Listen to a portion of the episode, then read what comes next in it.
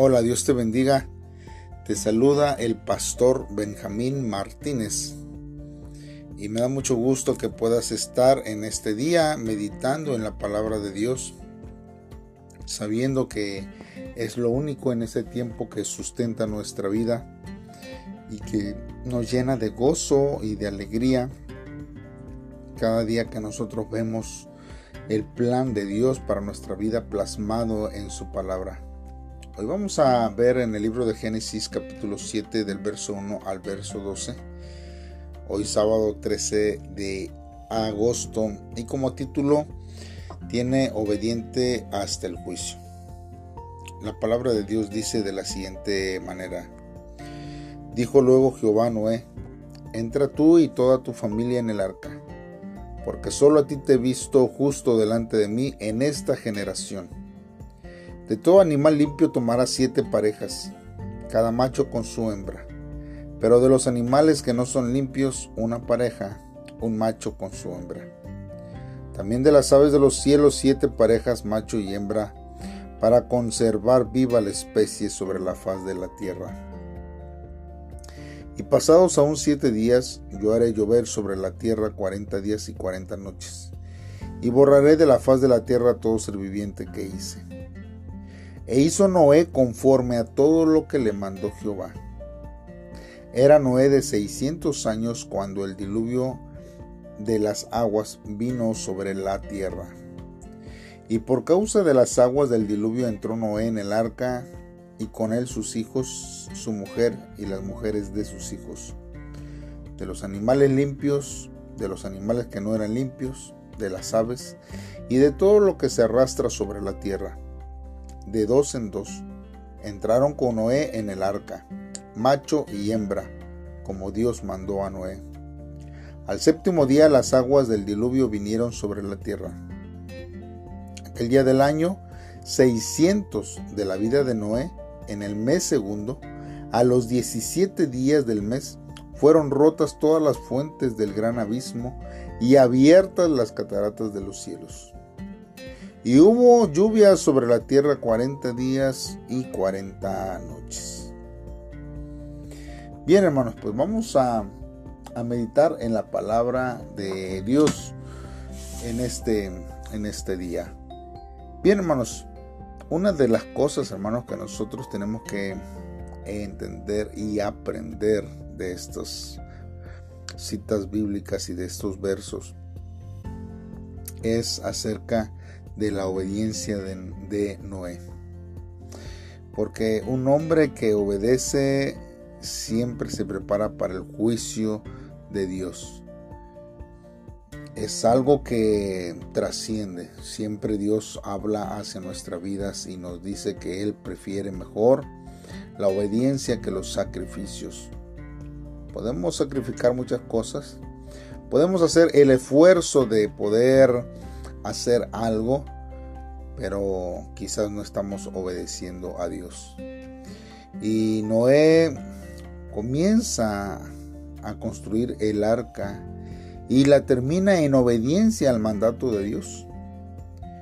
Él reúne a los animales como Dios le mandó y una vez terminada el arca entra ella.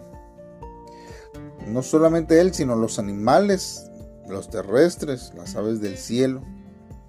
Y de esta manera, hermanos, los animales podrán multiplicarse por especies nuevamente después de que el diluvio estuviera presente sobre esta tierra. Acabado el tiempo que se le había anunciado a Noé, Dios hará descender lluvia durante cuarenta días y advierte que borrará de la tierra todo ser viviente que él hizo. La Biblia registra repetidas veces la incondicional obediencia que Noé hizo al mandato que Dios le hizo. Noé es el primer hombre bíblico que ha obedecido enteramente a Dios sin cuestionarle y el Señor lo reconoce como un hombre justo ante toda su generación. En la Biblia dice que él fue un hombre obediente y justo y recto de toda su generación. Y es algo, hermanos, que nosotros tenemos que tener presentes porque Dios usa a los que obedecen, a los justos, a los que buscan siempre el obedecer a Dios antes que a los hombres. Él pudo no haber construido el arca.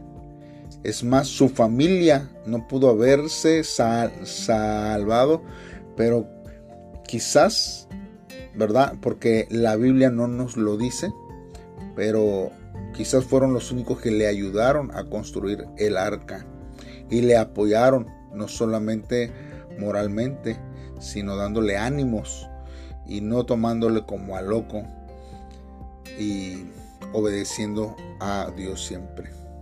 Pero el juicio estaba presente ya para el hombre y para toda la creación, a excepción de los que entraron al arca. Porque es severo el juicio de Dios contra la corrupción del hombre y de la tierra. Por eso, hermanos, no entren en el arca junto con su familia. Y no solamente ellos, sino que también, como hemos visto, por animales limpios y no limpios.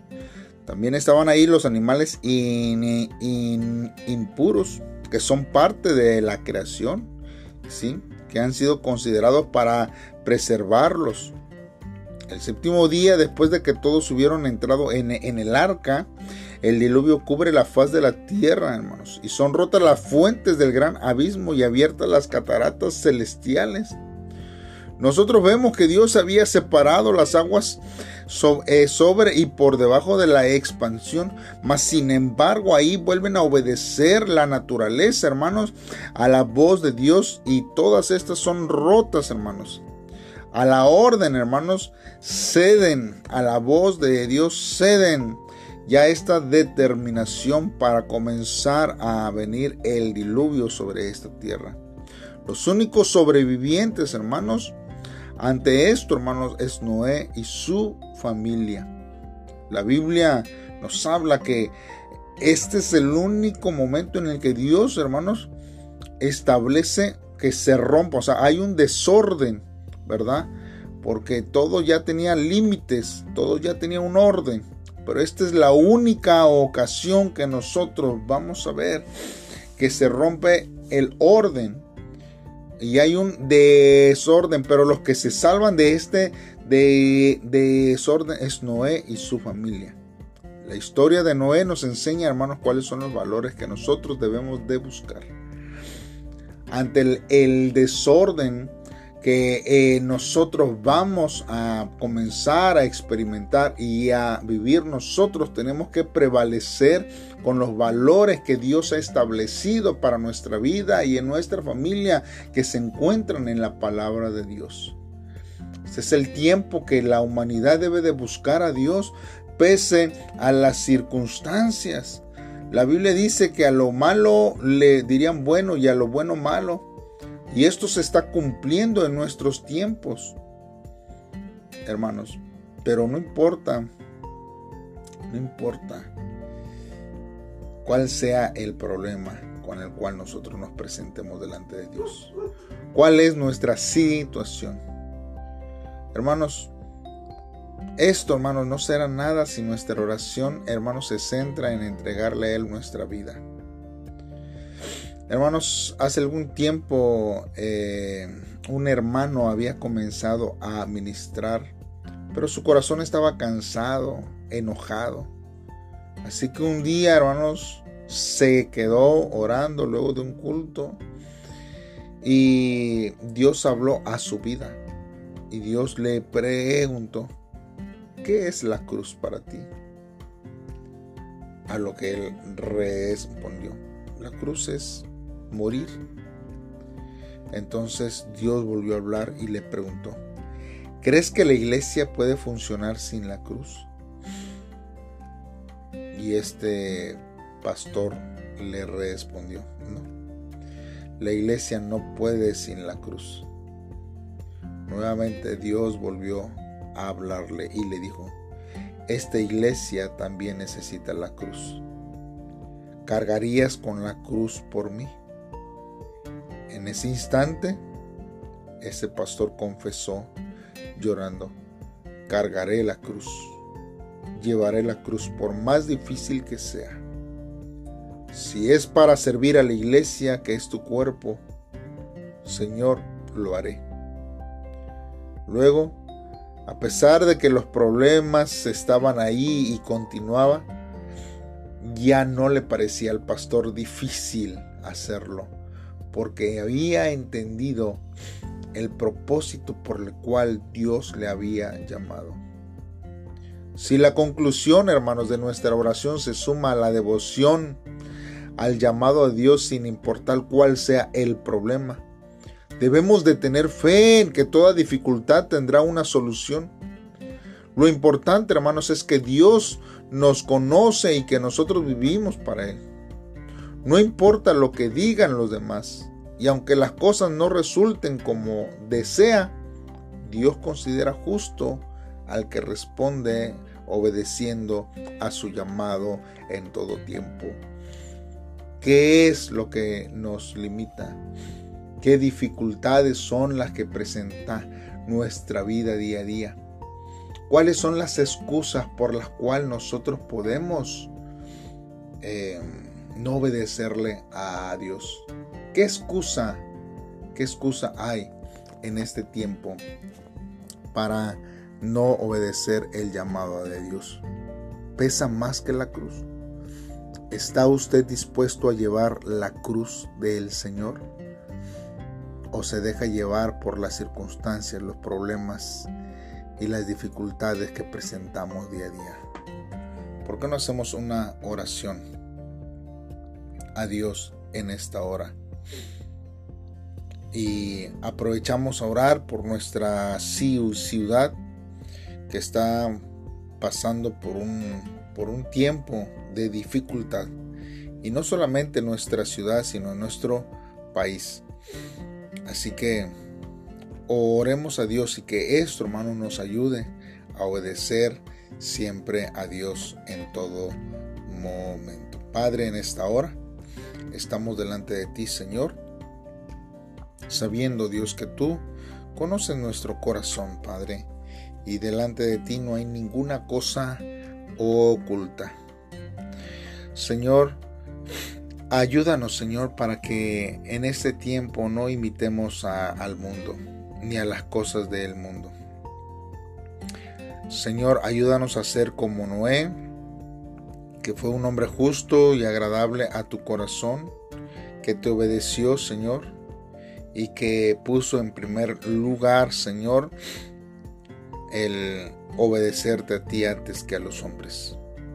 Asimismo, ayúdame a obedecerte, Señor, a obedecer tu palabra, incluso si estuviera rodeado de personas que no te conocen y que hacen cosas que no te agradan, Padre. Deseo ser un canal de bendición para que el Evangelio se extienda y alcance a toda mi familia, Señor, conocidos, vecinos, Señor, y a todos los que me rodeen, Padre. Solamente, Señor, con tu ayuda lo podré hacer. También, Señor, clamamos delante de ti, Señor, por paz para mi, mi ciudad, Dios, paz para mi nación, Dios. Que seas tú, Señor, obrando en los corazones, Dios, de aquellas personas que se encuentran apartados de ti y que levantan, Señor, un caos, Dios, en las ciudades, Padre.